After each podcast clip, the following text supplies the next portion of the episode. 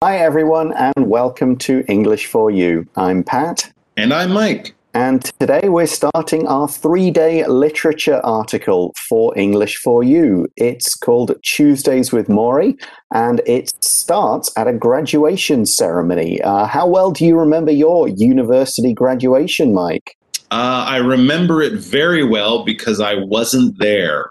Oh, okay. Uh, mm-hmm. You just happened to be away at the time, or didn't feel like being well being no i think I, I, think it? was actually a few weeks after school ended so i kind of had mm-hmm. plans already and i i wasn't okay. even in the city i went uh, oh, i went away okay um, my one for my postgraduate degree was a lot of fun. It was up in Edinburgh, in Scotland. And since most of the people graduating were Scottish, all the men were wearing that traditional Scottish kilts and all the rest of the kind of formal gear, which made it look kind of really impressive, made it seem a very fun, formal ceremony. So I have a lot better, fonder remember- memories of that one compared to my undergraduate one when there was mm-hmm. a lot of people on a very hot day. Yes, having a lot of men with hairy legs and skirts makes any event much more special. Did you wear a kilt? I, I did not. Um, I wouldn't have felt comfortable doing so. I'm not Scottish. I don't have Scottish mm-hmm. family. So it wouldn't have really been right for me to wear a kilt on that day. Um, but let's look at what happens at the graduation ceremony that starts off this story by reading through day one. Reading Tuesdays with Morrie. The ceremony ended, and we threw our caps into the air. It was official. We were the graduating class of 1979. I went over to my favorite professor, Morrie Schwartz. Tears appeared in his eyes as I gave him a gift a leather briefcase with his name on it. You are one of the special ones, Mitch, he said, and asked me to stay in touch. I promised that I would stay in touch, but time passed and I forgot about Morrie. Then one evening, 16 years later, his face appeared on television. It was an episode of Nightline, and seeing him there moved me. I decided it was time for me to reach out to Morrie, so I flew to his home in Massachusetts, US. Some years before, he'd found out he had ALS, a disease that would slowly weaken his body. Morrie was used to an active life, though, and still enjoyed guests, so he welcomed me with open arms. So our story starts right in the middle of some action. It begins, the ceremony ended, and we threw our caps into the air. Of course, this is a traditional thing to do at graduations. You have those special uh, graduation caps, or we sometimes call them mortar boards, and you throw them into the air and take a picture, and it's all very happy. And graduation is one type of ceremony. A ceremony is any kind of formal celebration or party to mark a special moment, like a wedding ceremony, graduation ceremony, maybe a ceremony to show that somebody has become like an adult, something like that. They've kind of gone from being a child into an adult. It would be a special occasion with a lot of traditions and other things associated with it. Okay, so we've got this big party going on. What else do we see? Right. So the first sentence kind of creates a, an image in our minds, and then we learn a little bit more about exactly what's happening in the next sentence, which says, It was official. We were the graduating class of 1979. Ah, so there we go. Yes, it is a university graduation ceremony. This is back in 1979. And when we say something was official, well, for something to be official, that means it's kind of it's kind of important in some kind of way. And there's some group or organization that's saying, yes, this is true, this is real. We are agreeing with what you're saying. You have the authority, you have the right to say this. All right. We can actually use this word as a noun if we talk about a government official. This is someone with some kind of power to do things, to, you know, enforce laws or give us rights or permission. So if something is official, we have gotten those rights. We have gotten that permission. And officials at a university or in a government would say, yes, that is okay. You get the stamp, you get the thing, you are allowed to do this, you are allowed to say this. So basically, if uh, we're talking about leaving school, if it's official, maybe at the end of your final test, you can say, I graduated. But it might not be quite official yet until you get the diploma, until you get back the, all of your grades. Then it's official. Then you can say, I graduated, and no one will be able to say, well, or but. It's official. It's true. It is actually a fact. For example, your passport is an official government document. Okay, so let's move on in the story. All the students are celebrating, having a great time, and the narrator, the writer, we don't know this person's name just yet. We'll learn it later. It says, I went over to my favorite professor, Maury Schwartz. Okay, and to go over to somebody basically means you're on one side of the room, they're on maybe the other side of the room, and you just cross that space in order to speak to them, in order to get close to them. You're approaching them basically because you weren't sitting next to each other to start off with. There was some distance and you crossed that distance. But what do we mean by professor? Ah, well, a professor is a teacher at a university. A professor is probably a doctor, probably has a PhD. And generally, when we think of professors, we think of teachers at universities. You might call your high school teacher professor if they're a doctor, but generally, this is a word we would use for a university teacher. So if you meet someone and they say, I'm a professor, you can probably safely assume they mean a teacher at a university. For example, Mr. Andrews was a professor who taught geography at my university. So let's move on to the next sentence in the article, and we see that it says, Tears appeared in his eyes as I, as I gave him a gift. A leather briefcase with his name on it. We'll describe what a briefcase is in just a moment, but we do know it's made of leather. Okay, leather is a product that's made from animal skin, uh, usually cow, but it can be other animals. It's been treated to look, uh, make it tougher, but also shinier. Leather products generally look quite high class. Uh, they're often black, they're often quite cool looking. Uh, here's an example of one. Ron always wears a leather jacket when he rides his motorcycle. Of course, leather is tough, so if he falls off, this jacket will help protect him, but it also looks cool. And when you have a briefcase, this type of bag, yeah, it might be something you would use for 5, 10, 15 years as long as it is in good condition. Because a briefcase is a bag that we often associate with business people, and it's for carrying things like papers and books and pens and stuff like that. A briefcase is not the kind of bag you would take on a holiday because they might be a little bit long, but they're quite narrow. They're not very big, and certainly you couldn't put a jacket into a briefcase. They're mainly designed for papers and books and things like that. And when we think of your typical businessman going to work, well, some of them might carry like a knapsack or a book bag these days, but traditionally they would be carrying a briefcase, often made of leather, for their books, computers, pens, things like that. So this is something that uh, the student is giving to his professor, uh, Morrie, um, basically just as a gift, and also something he can use around the uh, the school when he wants to carry his papers around. So this is quite a touching moment between a student and a professor. You know, it's a special gift. You don't have to give this to your teacher, your favorite professor, but the guy has chosen to. And that moves Morrie. We see in the next sentence of the article that you are one of the special ones, Mitch, he said, and asked me to stay in touch. So now we know that Mitch is the guy telling this story. That's his name. It's his story about Morrie and about his uh, life with him, his experiences with him. And Morrie wants him to stay in touch after they part ways after graduating. To stay in touch or to keep in touch is basically to keep communicating with that person.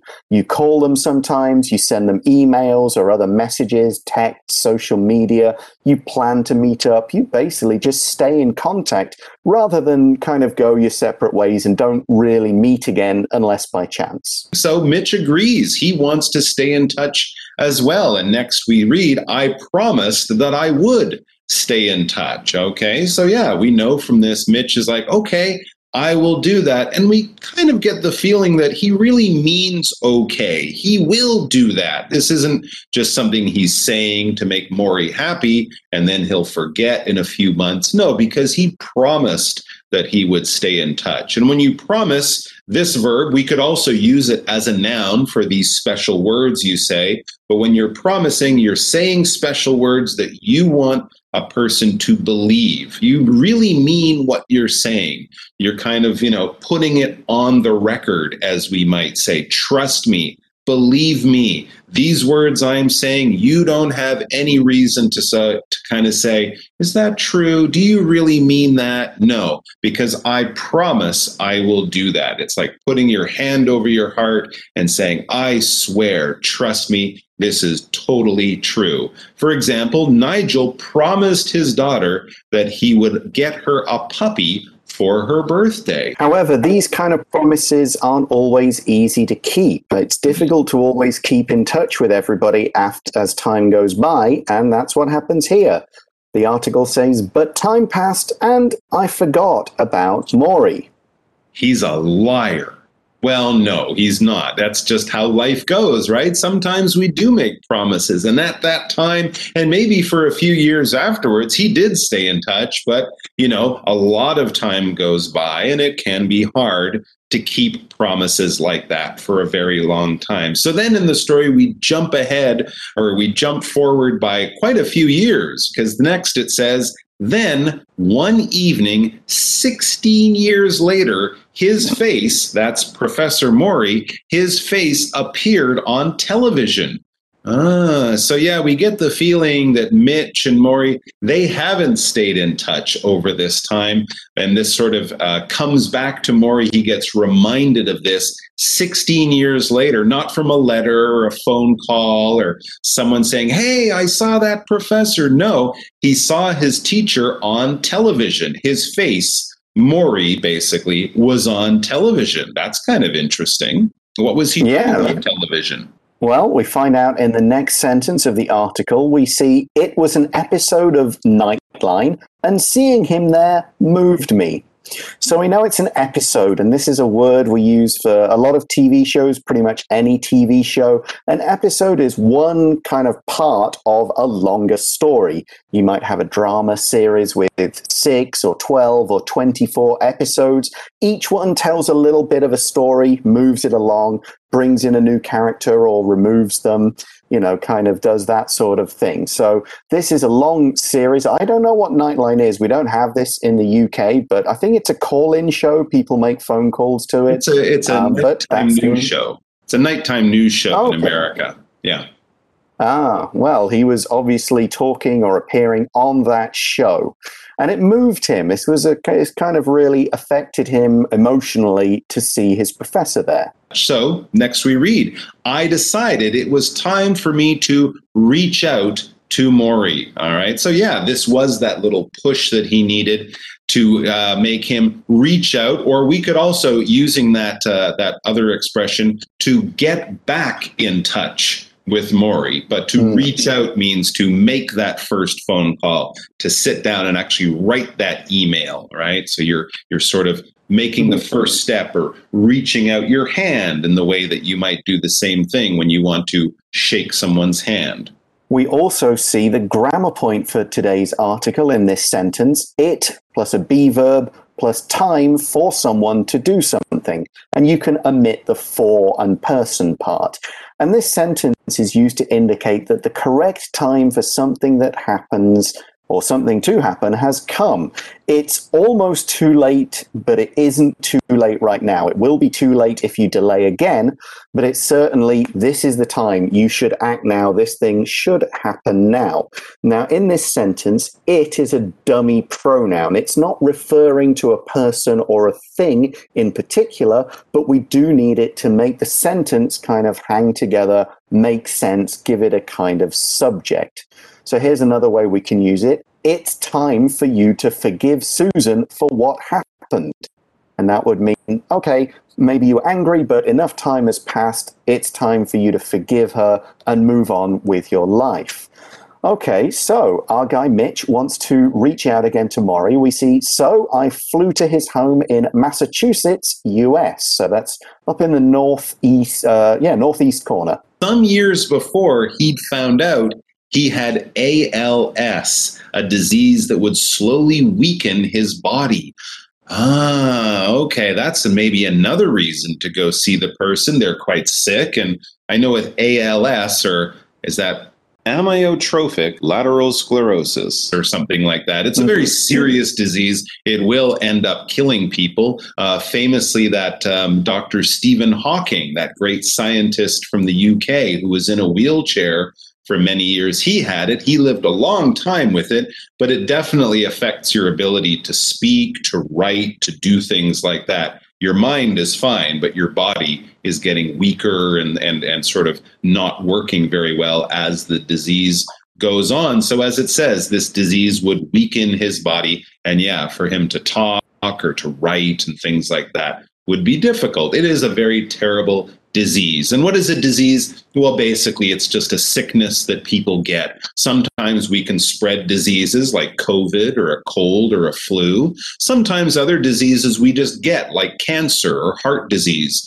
maybe because of how you live or what you eat or what you do or just the way your body was created. But basically, this is a sickness inside your body that makes you sick in some kind of way. It could be serious, it could be minor, it could be really bad, it could be something you can fix by just taking some medicine, but it's basically a sickness. But some diseases, of course, can weaken you greatly, diseases like ALS, or maybe diseases that can um, give trouble or bring sickness to animals. We would use the same word. And our example sentence says, the disease spread quickly through the farm and soon many animals were sick. Yeah, of course, animal diseases on farms can also be really terrible.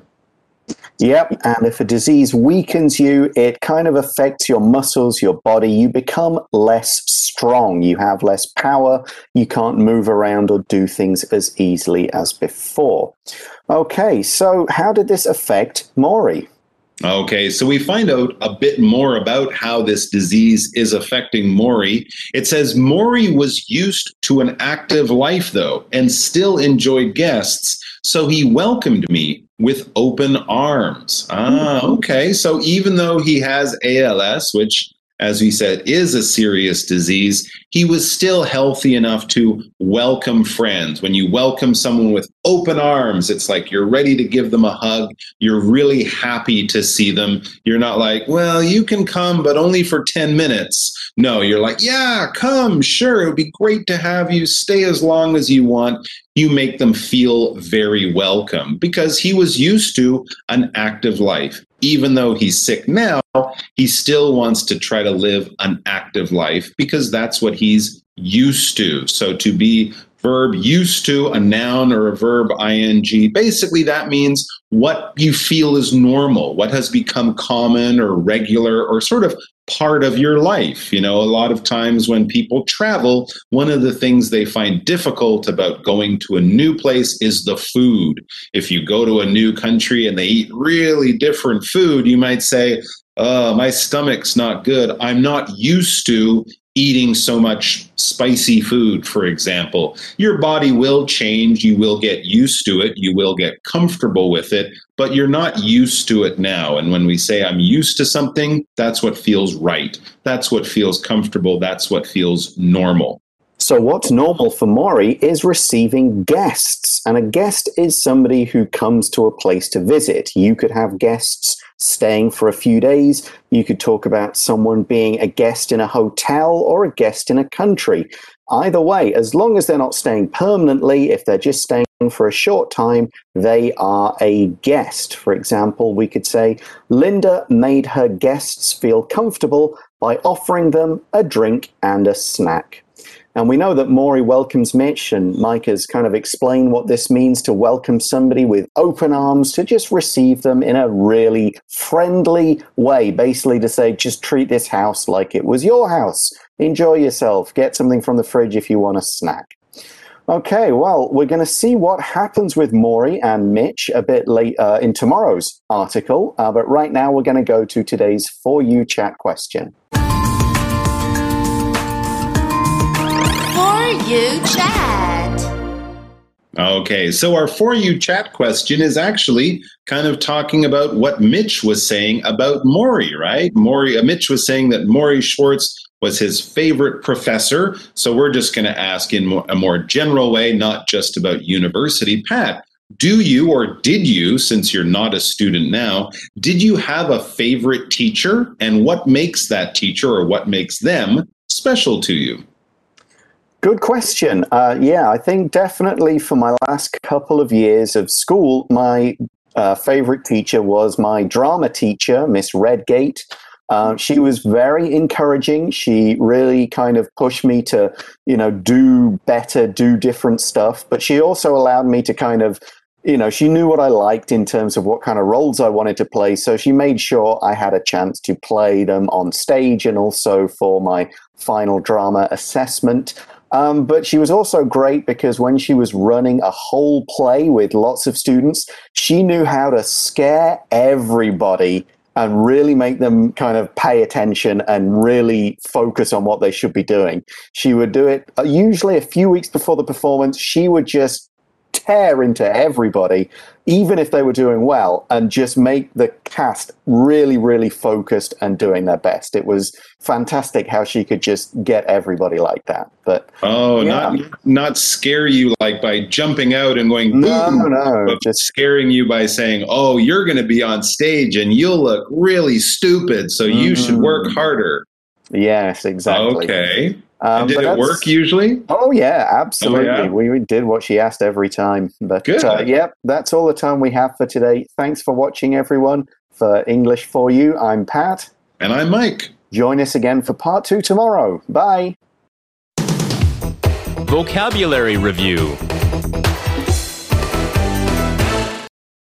Official. It's official. Italy won the final soccer game against England earlier this year. Professor. Music history was a really fun university course, and the professor taught us a lot. Leather.